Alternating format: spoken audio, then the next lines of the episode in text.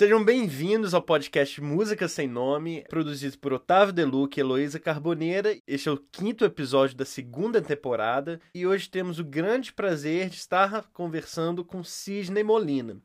Sidney, como nós dizemos em todos os episódios, nada melhor do que você se apresentar pra gente. Então, por favor, Sidney, seja bem-vindo. Muito obrigado pelo convite, Heloísa, Otávio.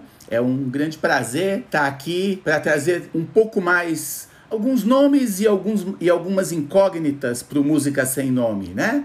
Bom, eu sou Sidney Molina, eu uh, nasci e sempre vivi aqui na cidade de São Paulo. E a minha atuação é, basicamente tem sido como, como violonista, especialmente na música de câmara, como professor, já há quase três décadas é, mais dedicado ao ensino universitário, embora eu tenha feito muitos outros trabalhos para outras faixas etárias e níveis é, antes disso. E também eu sou crítico musical, tenho um trabalho profissional de crítica musical é, nos últimos 10 anos como crítico da Folha de São Paulo. Né? A minha, minha formação, além do violão é, e da música em conservatório desde 7 anos de idade, ela inclui um bacharelado em filosofia, feito na Universidade de São Paulo, e mais adiante mestrado, doutorado é, no Departamento de Comunicação e Semiótica da PUC de São Paulo. Acho que isso, minha atividade de violonista principal, ela está ligada ao Quarteto de Violões Quaternália, que é um, um, um, grupo em que eu sou um dos fundadores e que comemorou nesse ano de pandemia 28 anos de carreira ininterrupta.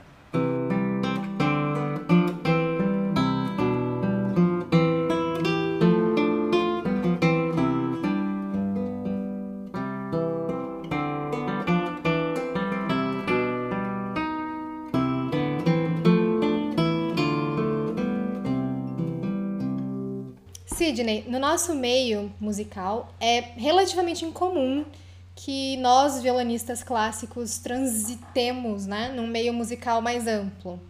Seja, no seu caso, como crítico musical, jurado de concurso e todas as outras atividades que você realiza.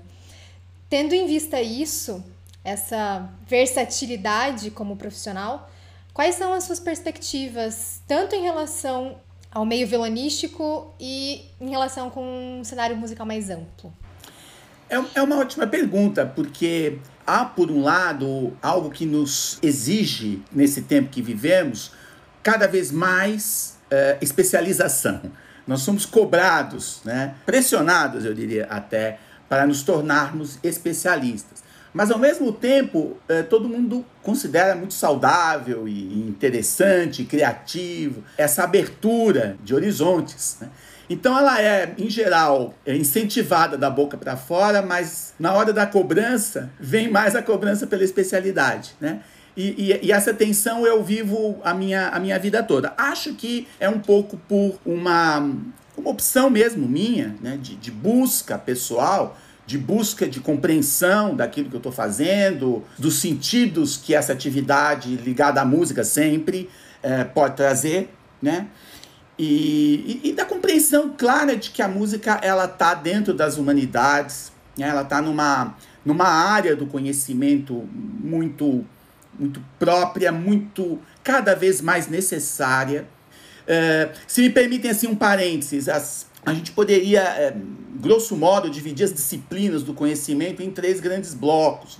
Um primeiro núcleo que é a pergunta fundamental das ciências, né? acerca do que as coisas são, como a natureza funciona, como eu posso descrever os fenômenos, tanto de é, coisas não vivas quanto de coisas vivas. Aí a gente tem uma série de especialidades humanas. Né? Há um segundo núcleo, que é o núcleo das ciências, vamos dizer, comportamentais humanas, que dizem respeito a como o ser humano funciona, como funciona a psique dele, como funcionam os desejos, como funciona. E, e como ele funciona em grupo, né? E a gente vai ter a psicologia é, empírica ou não, vamos ter as, as antropologias, as ciências sociais, a, a, aquilo que estuda os, o, o comportamento humano, né? Mas, para além disso, é, para algumas pessoas isso já está bom, não precisa de mais nada, todas as bolsas podem ficar com essas duas áreas e todas as pesquisas e o conhecimento humano se reduz a isso. Né? Mas definitivamente não é verdade, porque isso não explica tudo aquilo que é ligado à busca de sentido, à busca de significado e a valores e a pergunta pelos valores e pelos sentidos, ela passa por atividades tais como o que podem significar palavras escritas numa folha, ou sons, ou uh, formas numa tela. E, e aí a, as artes, elas entram, né? E entram com tudo. E a música está dentro disso e o nosso violão, como instrumento, está dentro de todo esse mundo. Então, para mim, isso é um todo. Sempre me pareceu assim. E eu procuro uh, fazer com que uma dessas atividades, uh, atividade do professor, do pesquisador, do crítico, converse com a atividade artesanal, do violão na mão, do, do da técnica, do, do artesanato propriamente. Né? Eu procuro esse diálogo o tempo todo. Mas confesso que em muitos momentos a estrutura de como as coisas funcionam é, é, parece que ela prefere quando a gente se define assim de uma maneira muito que a nossa música tem um nome só, né? E que não possa ser uma música sem nome ou com vários nomes. Agora, assim, eh, em relação ao violão propriamente dito, né? Porque é alguma coisa específica ao mundo do violão. Eu diria que nesse sentido, a, a fazer essas pontes e as dificuldades que há nesse caminhar, nessa jornada, é, isso se dá da mesma forma para qualquer instrumento, para regência, para composição, para o piano, para o cello, para o violão. Né? O que eu diria que o violão tem como uma peculiaridade é o fato dele ter uma abertura, aparentemente ele tem uma abertura maior para as ligações entre a cultura popular e aquilo que a gente chama de música clássica. É quase impossível explicar ou, ou, até vivenciar de uma forma plena o mundo do violão sem transitar minimamente isso em termos internacionais mesmo. A gente tem o violão flamenco, a gente tem é, influências de todo esse mundo que hoje pode ser catalogado como fingerstyle. A gente tem os instrumentos de cordas dedilhadas muito atuantes em, em esferas diferentes. Eu acho que com mais diversidade do que um violino, ou talvez mesmo um piano, né? E no caso brasileiro, onde há uma música popular urbana com características muito especiais que dizem respeito às circunstâncias formativas da cultura brasileira, né? Enfim, como peculiaridade mesmo de como as coisas se deram aqui, como a relação entre as pessoas e as as relações artísticas entre diversas faixas sociais, culturais, étnicas, de gênero, raciais aconteceram no Brasil de uma forma própria, isso traz ao nosso instrumento uma questões que eu acho que todo violonista tem que se perguntar, se, se definir, se especializar, uh, aceitar, recusar. E, e, e, é um mundo menos simples, com, com menos respostas únicas do que o mundo de alguns dos outros instrumentos de orquestra, por exemplo. Né? Então, nesse sentido, eu acho que há menos fronteiras vamos dizer assim, nesse mundo do violão, e ele pode permitir, portanto, ou até encorajar algumas reflexões. Tanto é que nós estamos aqui num podcast feito para músicos, e não só para músicos, para amantes de música, mas não só amantes de música, enfim, é, pessoas interessadas, né? Enriquecimento cultural em geral. E coincidentemente, como atividade mais específica, vocês dois, tanto Heloísa quanto Otávio, são violonistas. Agora, embora eu incentive isso, porque isso é a minha maneira de me relacionar com o mundo mesmo, é, buscando a interligação não é? entre a filosofia, as artes, a música, o meu instrumento, é, eu entendo perfeitamente e aceito como um fato que não necessita nenhuma justificativa adicional que alguns músicos, os artesãos, que têm a música entranhada no corpo ao longo da vida toda, é, sejam absolutamente é, especializados no tato, no gesto, no corpo e no som dos seus instrumentos e vivenciem isso 24 horas por dia. Eu acho que não há problema nenhum, não há nada a se condenarem. Ao contrário, é só passível de admirar figuras como Nelson Freire, Yamandu Costa, Jimi Hendrix. São pessoas que passaram a vida com o instrumento na mão. Né? Com o instrumento na mão, buscando o melhor ângulo, o melhor som, a criação. Isso também é muito bonito. Não há nenhuma necessidade de, de que essas pessoas precisem atuar em outras áreas, elas estão dando o recado para a humanidade de uma maneira perfeita. Mas, de todo modo, volto a insistir, o século XXI tem muita complexidade. E eu acho que, de certa forma, tirando esses casos muito especiais, enquanto oportunidades de trabalho, eu acredito que seja saudável buscar-se esse diálogo não é? entre o artesanal, entre a música que a gente faz e alguma outra coisa ou algumas outras coisas. Eu acho que isso tem muito a cara do século XXI.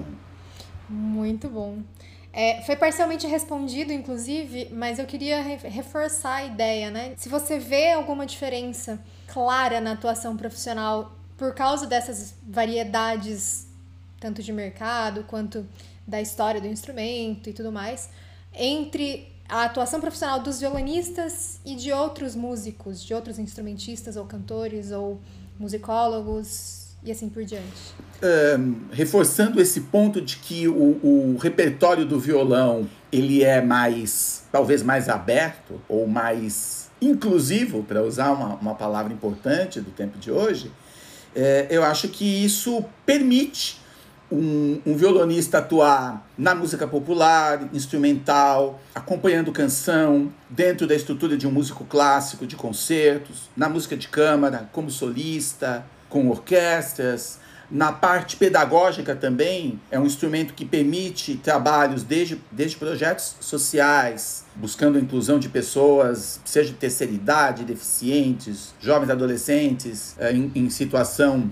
de uma certa instabilidade social, até aula particular, que pode se dar também uh, no violão popular, no violão clássico, na mistura das duas coisas, uh, usando as fronteiras. Uh, isso pode chegar ao ensino superior também nessas áreas diferentes do violão popular, do violão clássico. E o trabalho acadêmico de pesquisa ou né, de, na internet, ele também pode assumir toda, todo, toda essa diversificação.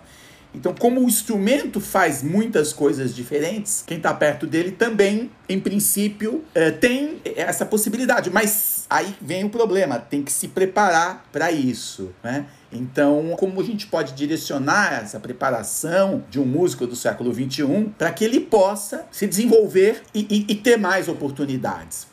Isso em música em geral, né? Quando a gente vai estudar música, a gente fala assim: ah, mas por que o baterista daquela banda que fez tanto sucesso, ele só toca as músicas da banda dele, é o que ele sabe fazer. E, e tá tudo bem para ele, porque a banda dele deu certo, né? É, mas se eu não quiser contar com isso, eu tenho que me tornar um baterista que possa fazer várias coisas. Posso ter ali a minha banda que eu acredito, mas eu posso poder participar de uma gravação, eu posso conhecer estilos musicais diferentes, eu posso ler e, portanto, ser mais chamado para estúdio porque eu vou resolver tudo mais rápido.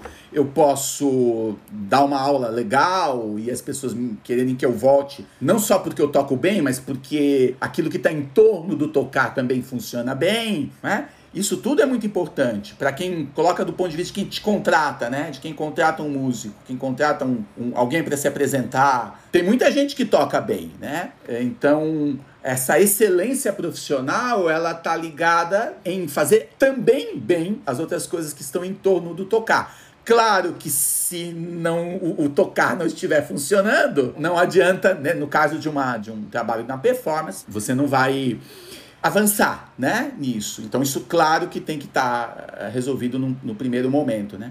Mas acredito que é especialmente enriquecedor a gente ter essas outras habilidades. E aí, assim, no, no meu caso pessoal, que eu me considero uma pessoa com uma vocação específica para música de câmara, eu potencializo também ainda mais isso, porque um grupo pode fazer, um quarteto, no meu caso, pode fazer quatro vezes mais né, coisas do que uma pessoa sozinha. Então, essa complementaridade também, ela é também enriquecedora do ponto de vista pessoal de cada um, dentro do trabalho, no dia a dia. E acredito que também, quando esse grupo atua, né, seja no país, seja no exterior, seja se apresentando no palco, seja gravando, enfim, não sei se respondi, mas acho que o caminho, penso que seja um tanto por aí. Claro, respondeu sim. Muito obrigado. E, e, é muito interessante porque todos esses papéis eu acho que eles são fundamentais né, nas diferentes atuações né, do músico. É, a nossa segunda pergunta, mudando um pouco o caminho da conversa, é sobre 2020, né? É, bom, todo mundo sabe as coisas de 2020 Você, né, estando em São Paulo, sendo extremamente ativo, conhecendo o trabalho de muitas pessoas, nós gostaríamos de perguntar: esse ano de 2020 foi marcado por muitas reviravoltas. Como tem sido os planejamentos de concertos, aulas, eventos? Como você tem visto isso, né? Tanto no ponto de vista quanto é, gerenciador de eventos, né? Por exemplo, você coordena um concurso de violão, um programa de pós-graduação, tem o, o quarteto quanto no ponto de vista não só de quem está por dentro da organização do evento, mas também por quem frequenta os eventos. Como, como que você vê esse ano de 2020 nessa perspectiva? Ótima pergunta também. Por um lado, eu não, não, não tenho como reclamar, até porque até agora está tudo bem de saúde aqui em volta, né? E também porque os últimos anos eles foram muito intensos para mim em viagens. Até eu não, não tive oportunidade de viajar muito jovem, é, acho que primeira vez que viajei para fora do Brasil tinha 24 anos, enfim, acho que a primeira vez que andei de avião. E foi, foi a música mesmo que, que foi me levando para lugares, foi para tocar, que eu fui conhecendo alguns lugares. E depois também como crítico e tudo, aconteceram algumas, algumas viagens. E o quarteto, fui, com, com o Quaternália, fui para Austrália, fui do Japão fui tocar solo, não foi, foi com o quarteto, mas fui para Portugal, Espanha, umas 15 vezes para os Estados Unidos, para Cuba, América Latina. E tive a oportunidade também, nos últimos quatro anos, de fazer algumas viagens é, que eram, para mim, bastante necessárias para o meu é, desenvolvimento mesmo de músico, pensador, professor, crítico.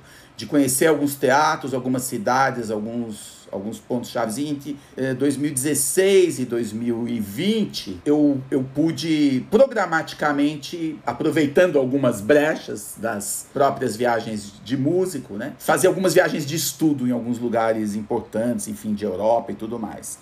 E até em 2020 estive na Rússia com meu filho, que é um russista, tradutor do russo e tal, em janeiro. Então conheci os teatros, conheci, bom, tá lá com uma pessoa que fala a língua e tudo, é, foi bem legal.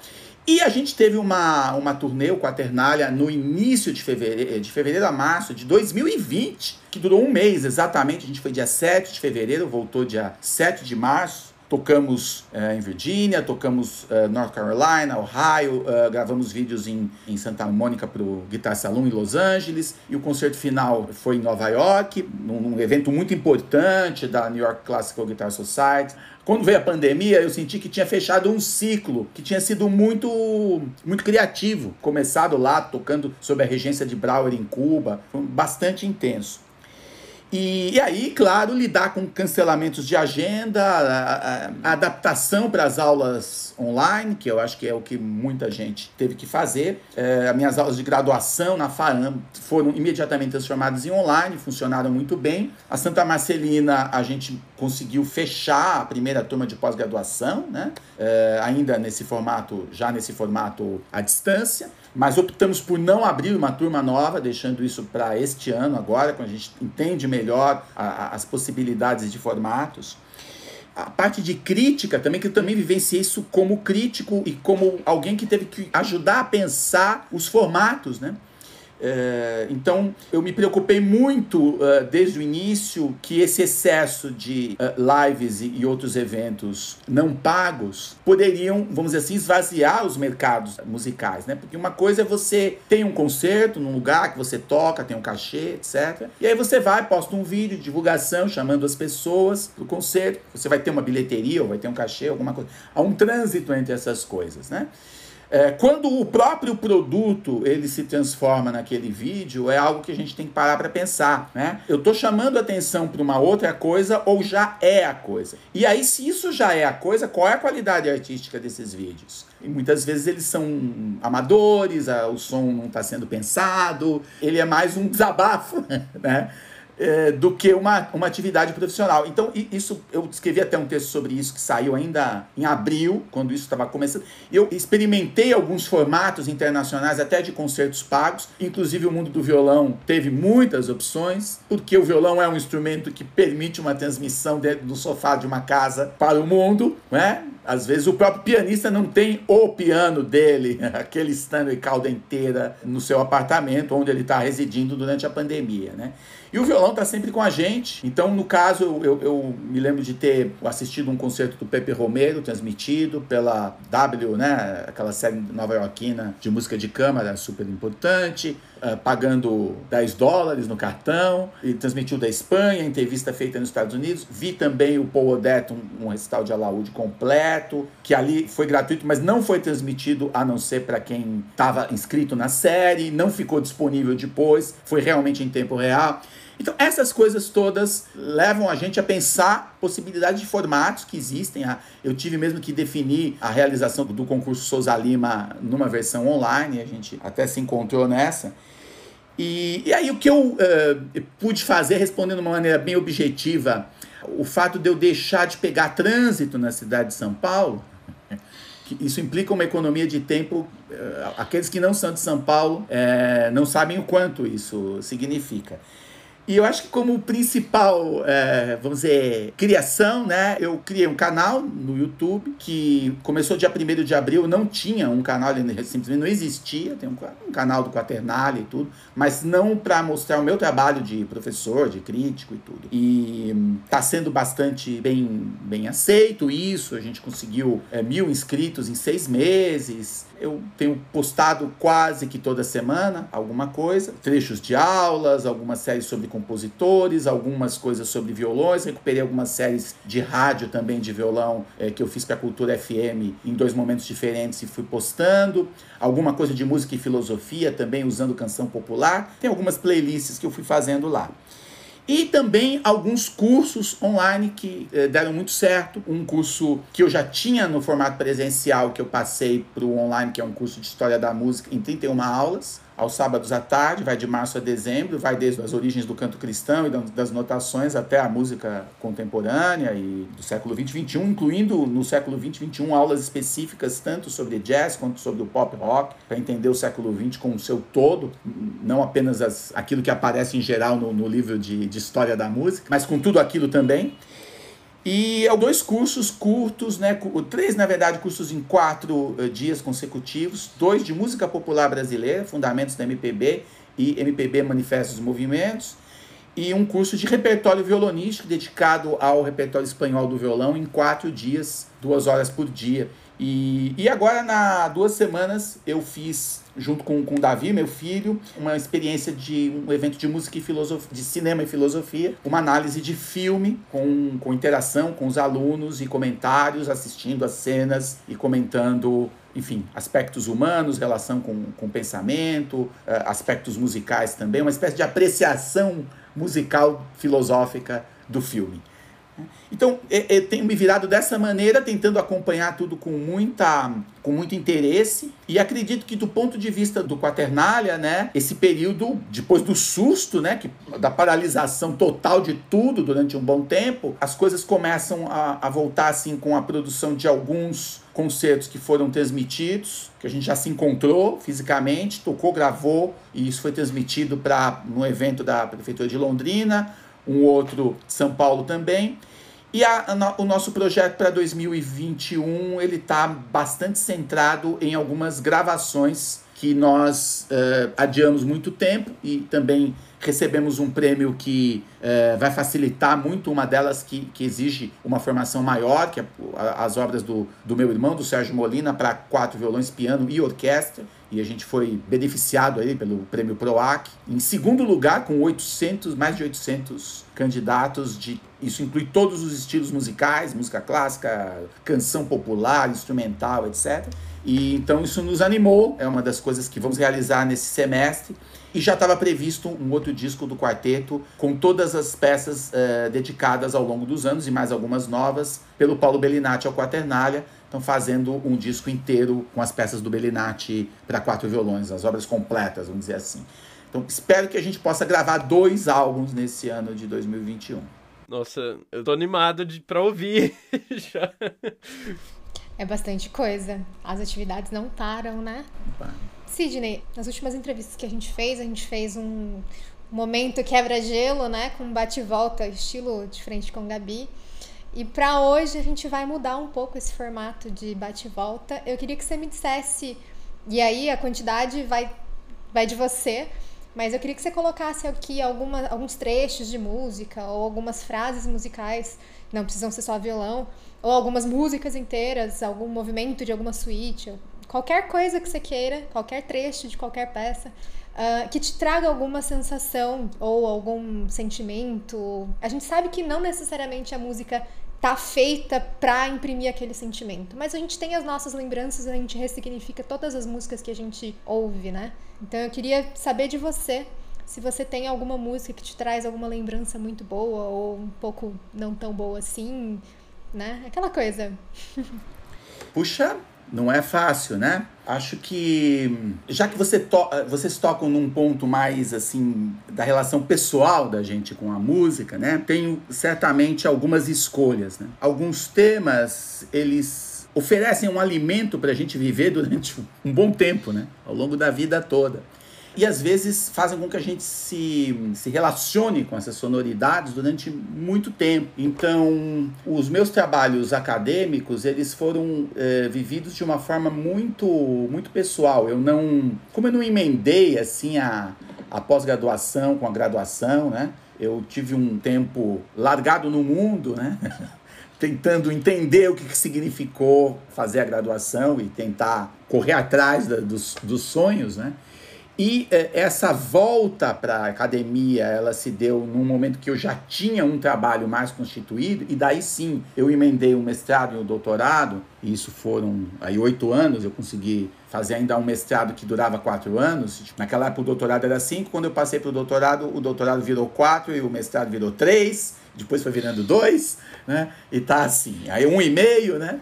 Enfim, mas eu fui tocado muito desde muito cedo por algumas obras de Gustav Mahler que, na verdade, estão na raiz da minha dissertação de mestrado, que é o Mahler em Schoenberg, né? tentando escutar o Mahler dentro do Schoenberg e, e vice-versa.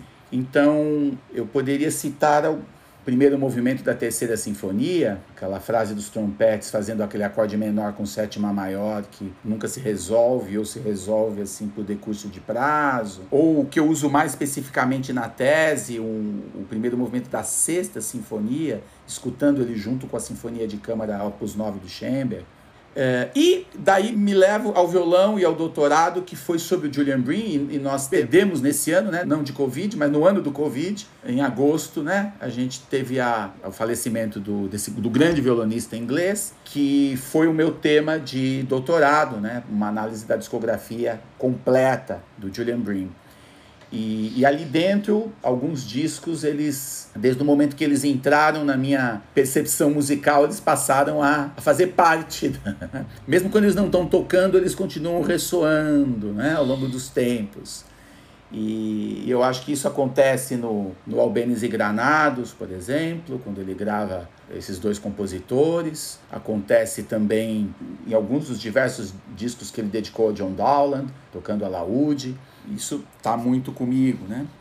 E aí, eu acho que tem coisas da minha própria experiência de músico mesmo no palco também são muito fortes. Eu acho que é, quando a primeira vez eu toquei fora do Brasil é, foi nos Estados Unidos, a, as baquianas brasileiras é, número um, os três movimentos no arranjo do Sérgio Abreu, nós tínhamos acabado de gravar isso, né?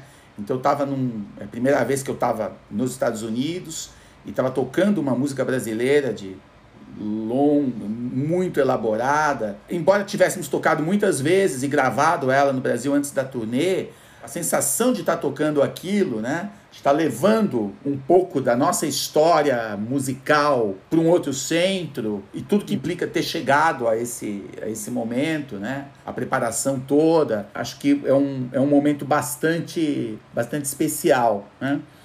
E um outro momento também que eu diria muito forte foi a primeira vez que o Quaternalha atuou é, sob a regência do Léo Brauer. Porque o Brauer foi um, um, ídolo nosso de estudante, ele é um pouco responsável pelo quarteto existir, porque nós meio que tínhamos como objetivo primeiro tocar algumas das composições que ele havia feito ali nos anos 80 para quatro violões. A gente estava ali no início dos anos 90, né, iniciando esse trabalho de quarteto. E 15 anos depois, nós estávamos ali no, no, no, no, Teatro Grande do MASP, com ele regendo, né, um programa inteiro, e nós como solistas, tocando quatro violões de orquestra, e a, a comunicação né, que se estabeleceu entre o olhar, eu penso do, da situação do concerto, eu me lembro a sensação exata de que nota eu estava tocando, como ele olhava, é, como eu sentia no olhar uma ideia musical de como aquele som tinha que ser, como ali depois aquilo se integrava com os outros instrumentos. Essa mágica que acontece às vezes quando a gente toca, né? Ela se deu de uma maneira muito, muito especial em alguns desses momentos. Tem também uma coisa que não, não tem ligação direta a uma obra específica, mas a própria situação, que foi, por exemplo, numa turnê pelo Brasil, a gente entrar em Aracaju, é, no Teatro Tobias Barreto, que tem mais de 1.300 lugares, a gente sabia que alguma coisa diferente estava acontecendo, porque a gente sempre, além de tocar violão e ensaiar nas nossas viagens, a gente geralmente prioriza muito as refeições, é uma parte do dia que nós gostamos bastante, assim. Então é sempre um momento especial e estar tá em grupo nesses momentos é muito divertido e tal. E a gente começou a perceber que as pessoas que estavam atendendo, estavam ali no centro da cidade, não é vocês que vão tocar, não é que um tipo de, de situação que a gente geralmente não está muito acostumado, como violonista, como dentro do, do ambiente da música clássica, né? Que não tem nada de parecido a, a ser um, uma celebridade, né? Mas de repente um garçom cumprimenta na rua, uma pessoa fica encarando porque viu um cartaz e tal. É, depois soubemos que saiu uma matéria também no jornal local, na hora do almoço e tal. Mas o fato é que a gente entrou no teatro, como se fosse mais um, e ele estava absolutamente lotado com 1.300 pessoas em Aracaju para ver um recital de, de, um quarteto de violões, né? Todo mundo feliz da vida e falei, mas que, que maravilha! É uma coisa bem inesquecível pelo fato de ter sido no Nordeste brasileiro, por ter sido no Brasil, de uma forma tão espontânea que essa onda aconteceu para esse concerto e foi realmente bastante especial. Que incrível. Às vezes a gente vê tantos concertos que não lotam salas, né? E quando a gente vê um desses, né, um teatro, a gente se impressiona demais. Eu só imagino como você deve ter se sentido. Muito legal. Sidney, vou fazer uma pergunta agora que não está no roteiro. Você falou um pouco sobre sua tese de doutorado. Lá no começo você tinha falado que você fez na PUC, na, no Departamento de Comunicação e Semiótica, né? Pra falar a verdade, só a palavra já. Eu já fiquei assim, oi? Porque a palavra semiótica para mim me traz sempre algumas questões. Eu comecei a estudar um pouquinho disso, mas foi bem superficial e eu admito isso sempre. E eu queria saber o que, você entende uh, sobre pensar semiótica na música. Eu sei que tem pessoas que, que estudam isso e, e falam que pode gerar análises muito boas e pessoas que estudam isso e falam que existem outras ferramentas que geram análises parecidas ou entre aspas melhores e aí eu queria saber o que, você pensa disso. Legal, muito boa pergunta. Né? O departamento lá de, semiótica da PUC, ele tem uma história ah, bonita. Ele foi fundado por Haroldo de Campos. E assim como a gente tinha ali na, na, na teoria literária da USP, Antônio Cândido, uma geração muito importante, um pouco mais ligada a aspectos nacionalistas, de, de, de entender a relação da literatura com a sociedade brasileira, né? Isso um pouco mais no ambiente uspiano, que vem mais do Mário de Andrade, a PUC, os irmãos Campos, na segunda geração, eles estão são mais universalistas, eles estão em contato com as vanguardas europeias e eles estão trazendo um pouco mais o Oswald de Andrade, talvez, do que o Mário de Andrade, para falar desses dois modernistas importantes, né? E aí, naquele momento, foi interessante mostrar que, que não seria um departamento de teoria literária, mas de, de semiótica, quer dizer, no, no sentido de ampliação de horizontes, de mostrar que as as formas significativas podem se dar através dos textos, mas também das imagens, mas também dos sons. Né? Essa abertura que estava ali. Humberto Eco estava fazendo seus principais textos uh, naquela altura também. Então ele vem desse viés. Né? E, e aí, aí me, me interessa muito. Agora, eh, como toda ferramenta, e no caso não podemos chamar a semiótica uma ferramenta no singular, eu posso explicar isso um pouquinho mais, é, mas como toda ferramenta, ela tem seus limites, ela mesma impõe seus limites, né? Então ela pode ser útil em alguns uh, momentos, para algumas situações específicas, E eu acho que quando a gente lida com arte, nós não devemos impor nunca um instrumental analítico ao nosso objeto. A gente deve deixar o objeto falar e, e ver se ele se beneficia ou não deste ou daquele instrumental analítico sempre entendendo os limites das metodologias analíticas. É como ir ao médico e ele está mais interessado em provar que a concepção de medicina dele é correta do que na sua saúde, exatamente. Assim. Não, eu vou provar que eu estou certo, nem que você morra. Esse não é um médico, né? Ele, pode, ele é um teórico da medicina, mas o verdadeiro curador, ele está preparado para todas as exceções. Ele fala assim: eu não gosto desse, desse caminho, mas essa pessoa precisa disso. Eu sei ler que aqui ela precisa, nesse momento, disso. Essa postura que eu levo como crítico de música também. Eu acho que a crítica ela tem que estar a serviço da obra, ajudar a pensar aquele evento, aquela obra, ou a interpretação, ou composição, o que seja, mas sem levar esses pré-requisitos. Então isso vai acontecer com todas as metodologias, por uma análise tradicional, por uma análise de Schenkeriana, por uma análise via teoria dos conjuntos, por uma análise semiótica, se a gente for pensar em metodologias analíticas mais comuns aí nos ambientes universitários. Quem não é músico profissional não precisa ficar com medo. Como toda atividade, ela tem as suas, a música tem as suas coisas técnicas e é, são algumas dessas coisas que ajudam a gente a entender um pouco como as músicas são construídas, como elas são compostas ou como elas podem ou poderiam ser tocadas, né? No caso da interpretação. Agora, no caso da semiótica, e nesse ponto, a PUC ela tinha, na altura que eu fiz o, o meu doutorado lá, ela tinha bons representantes dessas três linhas. Ela tem pelo menos três linhas, né? Uma linha que vem do, dos Estados Unidos, do Charles Peirce, que é uma semiótica um pouco mais é, filosófica, então ela pode trazer alguns frutos analíticos, mas geralmente não entrando na especificidade, nas notinhas, nos acordes, etc mas numa configuração sistêmica das obras. A semiótica russa, que tem um contato direto também com a escola de Tartu, que é na Estônia, ali, na Lituânia, desculpe, eles têm ali uma, uma coisa que vem dos estudos do formalismo russo, que aconteceram nas primeiras décadas do século XX, voltados mais para a literatura, que ganharam uma ampliação maior, né, uma expansão. E a semiótica discursiva, que é a, semiótica do Greimas, eh, chamada eh, de semiótica discursiva, ou greimasiana, que está mais próxima da linguística, mas também é uma ampliação a partir da, da, da linguística do Saussure e tudo mais. Eu mesmo exercitei algumas análises, uma em outra, dependendo de qual fosse o objeto, né? E no caso, a semiótica discursiva, para mim, foi muito útil, por exemplo, numa análise de uma composição do Brauer, Paisagem Cubana com Chuva, que gerou um artigo importante acadêmico na, na época do doutorado. Né? E eu, eu acho que, né, como, toda, como todo instrumental, de novo, ele permite pensar a cultura, pensar as artes, pensar a relação entre as artes e, ao, ao mesmo tempo, encontra seus limites. E a gente deve aprender a reconhecer esses limites. Genial, Sidney. Obrigada. Cisne, mudando um pouco de assunto agora, é uma das coisas que a gente queria tocar no assunto também, você coordena, né, o concurso Souza Lima há 10 anos, desde o falecimento do Henrique Pinto. Como funcionava a sua relação com o evento, né, na época do Henrique? E quais são as diferenças de quando você assumiu, né, a coordenação do evento para hoje, principalmente relacionado às vezes ao papel do concurso, né, e desse tipo de evento no, nos dias de hoje, né? É uma boa pergunta também. Antes da, de eu assumir a coordenação do concurso, né, ele foi criado pelo Henrique Pinto, saudoso professor, em 1990. Eu não fui aluno do Henrique Pinto, até como o professor Edelton Gleden, ele foi aluno do Henrique, foi meu professor principal na vida adulta, vamos dizer assim, tive outros professores antes. Inclusive, o fato do Edelton e o Henrique terem se distanciado num período longo, corresponde ao final da vida do Henrique, eu, eu não tinha inicialmente uma proximidade com ele. Participei como aluno de alguns eventos, dos seminários que ele organizava e tal, fazer masterclass com outros professores e tudo mais.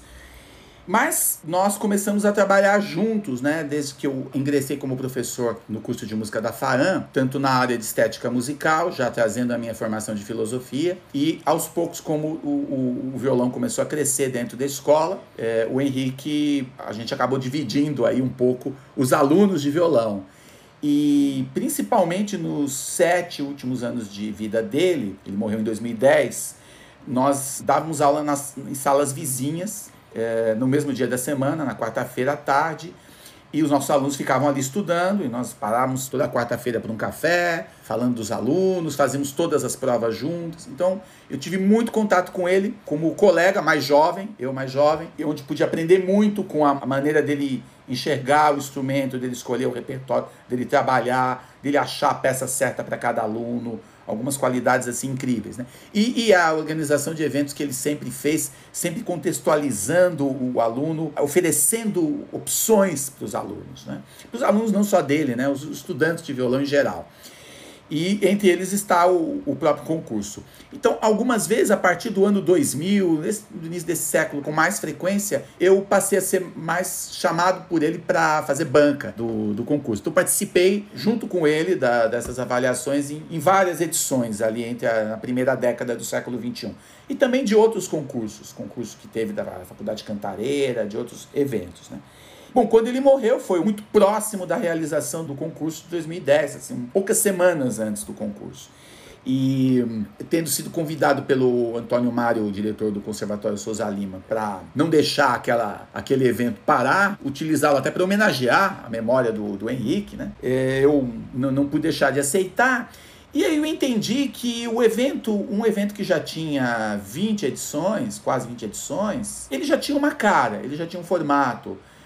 Se eu criasse um evento, um outro concurso, com outras condições, com outras premiações, etc., eu faria provavelmente bastante diferente. Mas ali eu entrei para dar continuidade a uma coisa que já existia. E eu acho que é muito mais importante que houvesse essa continuidade do que alguma exigência ou inovação que poderia não, não encontrar espaço e o evento deixar de existir.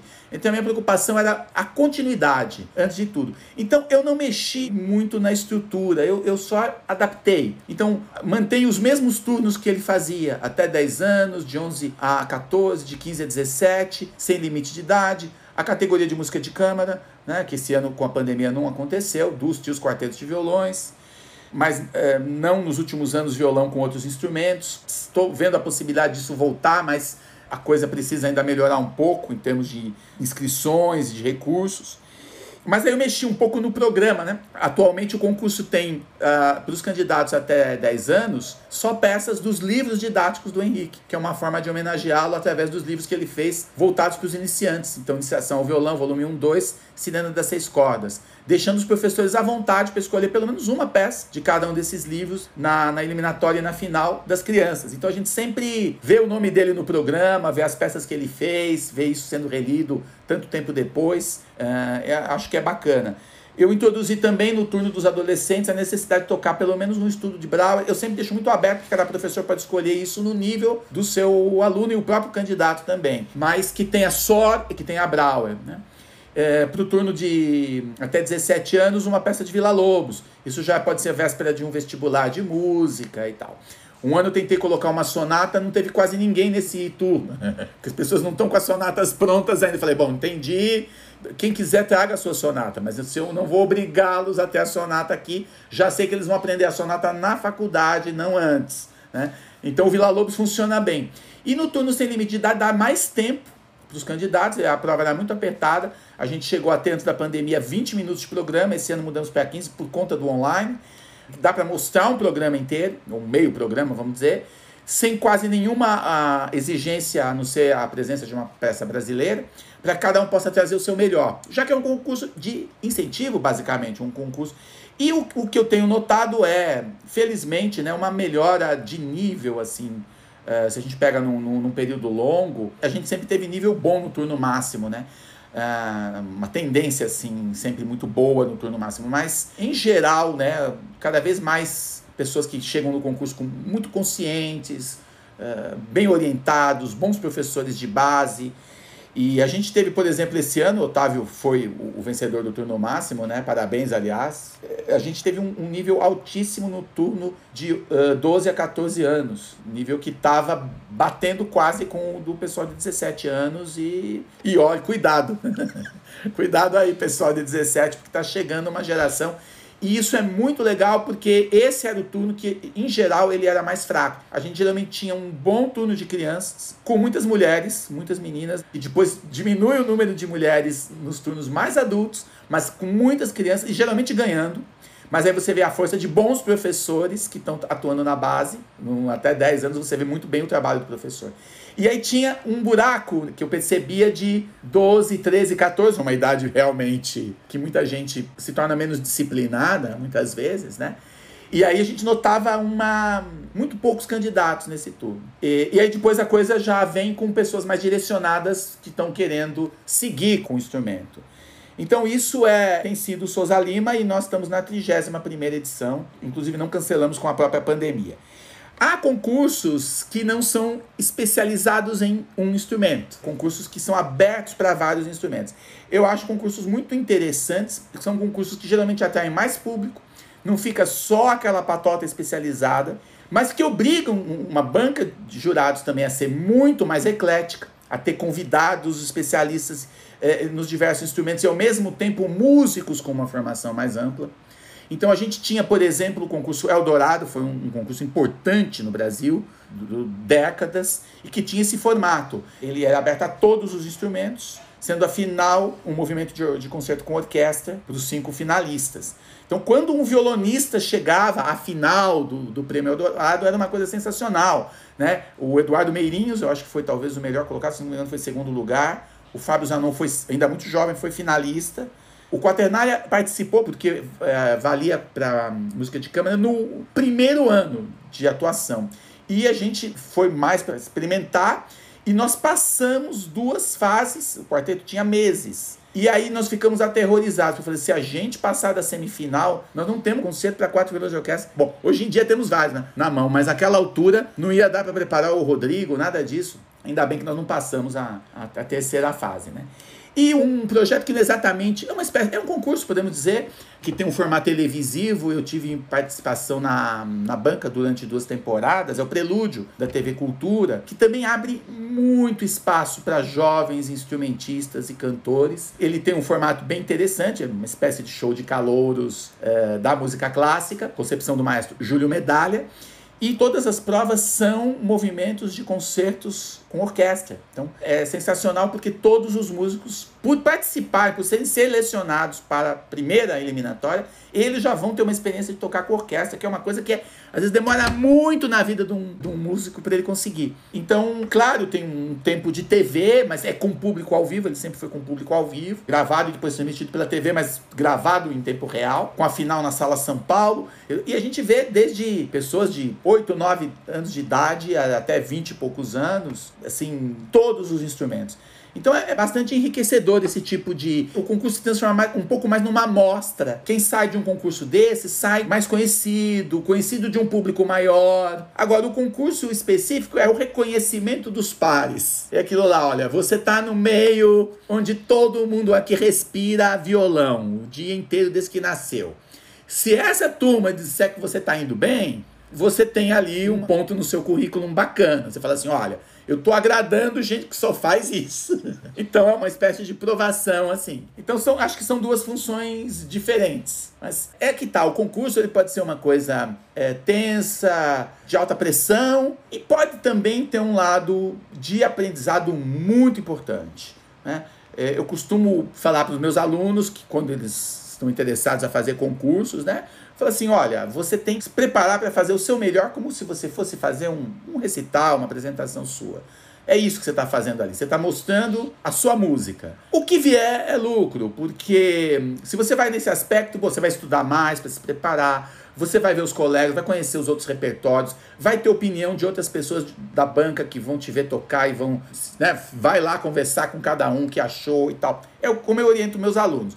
Agora, se você tiver ali o turno sem limite de idade, o John Williams resolveu passar por São Paulo em férias com Manuel Barrueco e David Russell. Vamos fazer o concurso Souza Lima, já que é sem limite de idade, né? Quer dizer, você tem um imponderável, né? O Arthur Moreira Lima, ele ficou em segundo lugar do concurso nos anos 60, pianista, né, brasileiro, é, no concurso internacional Chopin, cuja vitória é, abre uma carreira internacional, assim, absurda. A pessoa que ganhou o primeiro prêmio naquele ano chama-se Marta Argerich. Eu falo, aparece uma Marta Argerich a cada 100 anos, né? Foi no ano dele, né? E, então, tem segundos e terceiros lugares que são equivalentes ao primeiro, ao né, um prêmio de excelência mesmo. Né? Então, essa coisa numérica, ela vai de uma circunstância, de um, de um momento que tem que dar tudo certo. Né? Às vezes dá tudo certo, às vezes não. Sim, sim, obrigado. Quase acabando aqui, a gente queria perguntar especificamente sobre o quarteto, né? Que uh, a gente sabe por experiências assim em faculdade, em aulas e tudo mais, a gente sabe como é mais ou menos fazer música de câmara com um violão, com é, com outros instrumentos, duos, pequenos trios. Isso é algo que para mim, pelo menos, parece mais próximo a quem começa a fazer música de câmara, né? Seja na escola, no conservatório, no, na faculdade. Como é fazer um quarteto de violões? Como são os ensaios? Como funciona a música de câmara? Como são as turnês?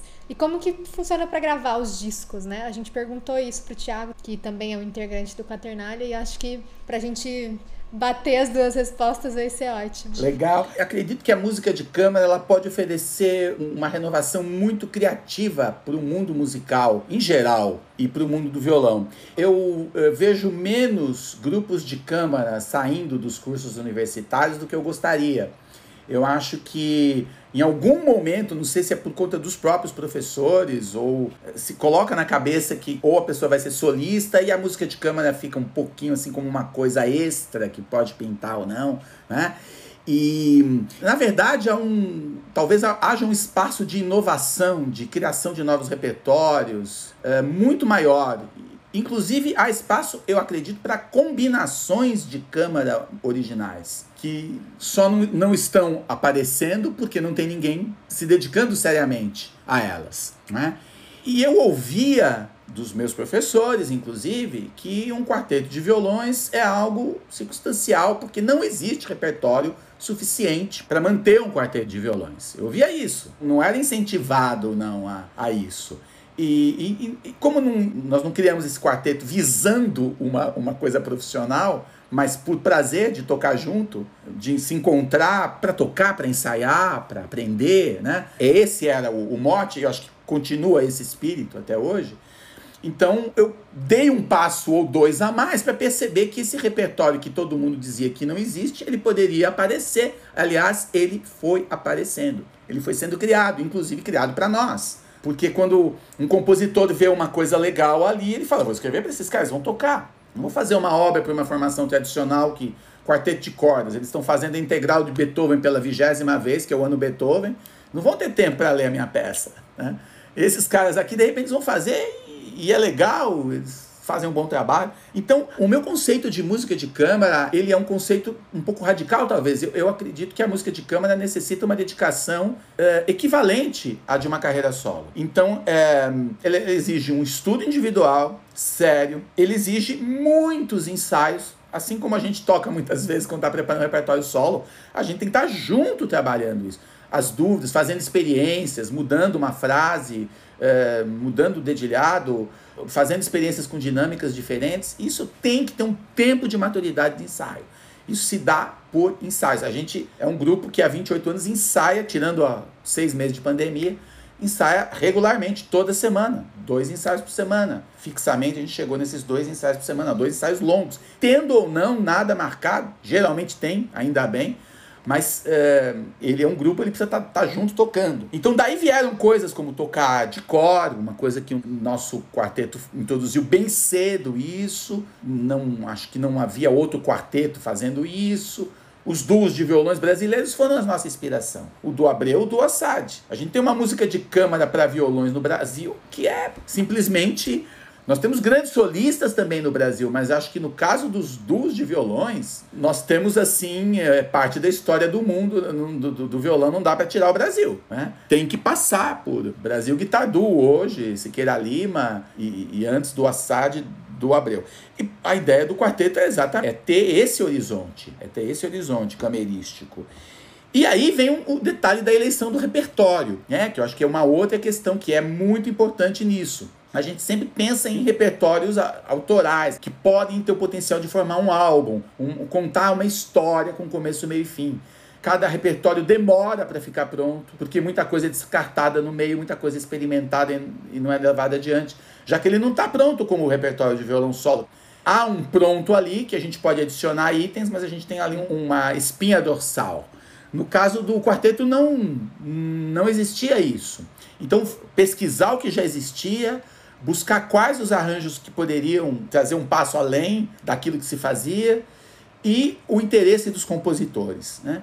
Então, eu acho que um resumo dessa abordagem ela está na discografia, porque o projeto de repertório é uma coisa que sempre está sendo pensada e repensada numa formação que ainda é relativamente nova. E a gente sente que é muito legal deixar um pouco algumas dessas peças que a gente veio gravando, agora elas são parte do repertório de quartetos.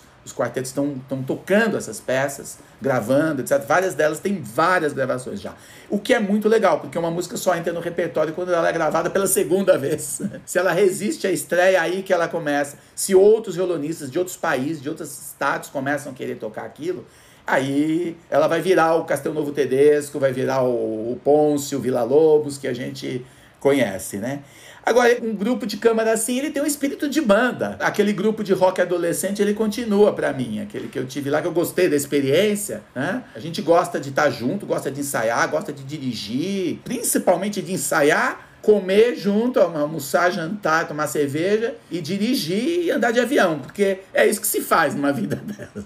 É, é só isso que dá tempo de fazer, né? Torna bem menos solitário e, e muito enriquecedor. Né? Eu que estou desde o começo, eu só aprendi com todas as formações. Nós estamos na formação mais longeva, né? com Christian Dosa, Thiago Abdala, Fábio Ramazina e eu desde o começo mas o fato da gente ter passado por três formações bem importantes e alguns nomes que ficaram um, dois anos no grupo também, acho que eu sou o maior beneficiário disso tudo porque eu toquei mesmo, porque a gente saiu muito e viajou e gravou e tal. E a gravação, aí eu acho que o Thiago deve ter respondido tudo, mas as gravações elas são muito importantes para nós. Elas são pensadas mesmo como um produto em si, como um registro que é para ficar, né? Então a gente tem desde o começo procurado inovar um pouco nessas formas de gravação. É, eu me lembro que o primeiro CD do Quaternália ele foi um dos primeiros CD compact disc independentes é, de violão brasileiro gravados no, no Brasil. E muita gente dizia que ah, não, não dá para gravar no Brasil, não tem qualidade e tal.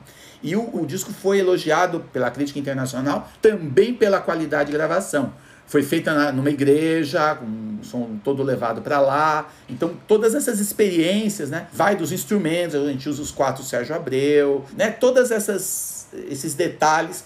E é muito bom a gente eh, ter o Thiago com a gente, porque o Thiago mais ou menos começou a se especializar em gravação junto com a vida dele no Quaternália, né? Depois que ele entrou no quarteto, ele já sempre gostou disso, mas aí, tendo esse laboratório, eh, a gente chegou a gravar uma turnê inteira em Portugal, que a gente fez eh, seis concertos em seis cidades diferentes em sete dias. E a gente ia e gravava todos os concertos, eu via no carro e aí tá, para nós, não era para sair disco nenhum. Mas todos os concertos, todos os ensaios, foi tudo gravado e tal. Depois que acaba, aí você entende o. Faz isso 10 anos, vira o, os, esses grandes músicos que a gente vê aí, né?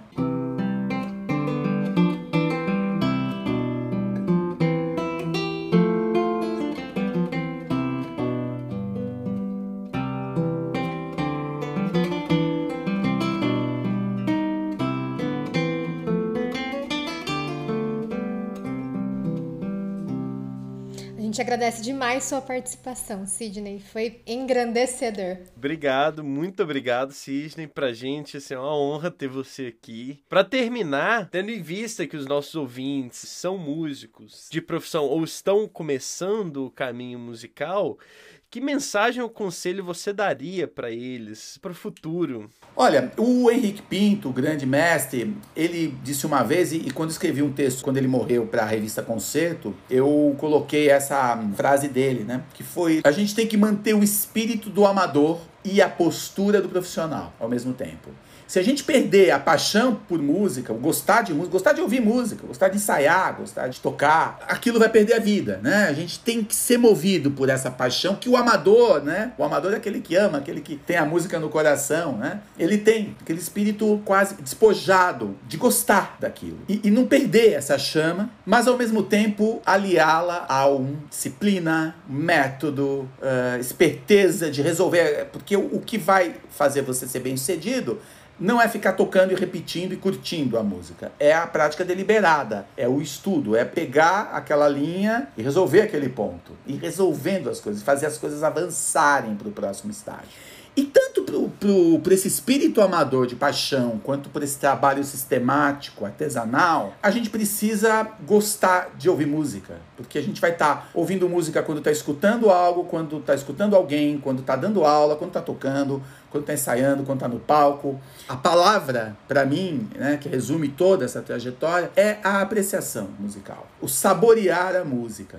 Ouvir música é uma coisa muito séria. Alguns escritores, né, chegavam a se vestir, é, colocar uma roupa. Agora eu vou trabalhar no meu poema, no meu romance, né? Tinha um, um ritual, um lugar especial para isso e tal ali. Eu acho que é isso. Escutar a música para um músico tem que ser um, uma espécie de ritual eu e a minha música. É aqui que eu vou buscar os sentidos dessa música, é aqui que eu vou ter ideias, é aqui que eu vou me alimentar musicalmente. A gente só se alimenta musicalmente com música e com abertura para buscar os sentidos para além das notas, na relação das notas com as outras, daquilo que você ouviu ontem, com aquilo que você vai ouvir amanhã, com o que você lembrou na memória da sua infância, com o que você está estudando, a capacidade de extrair a ironia, os duplos sentidos, as contradições, então, acho que é isso. A, a, a, complexidade tem que se dar sem perder a paixão, sem perder essa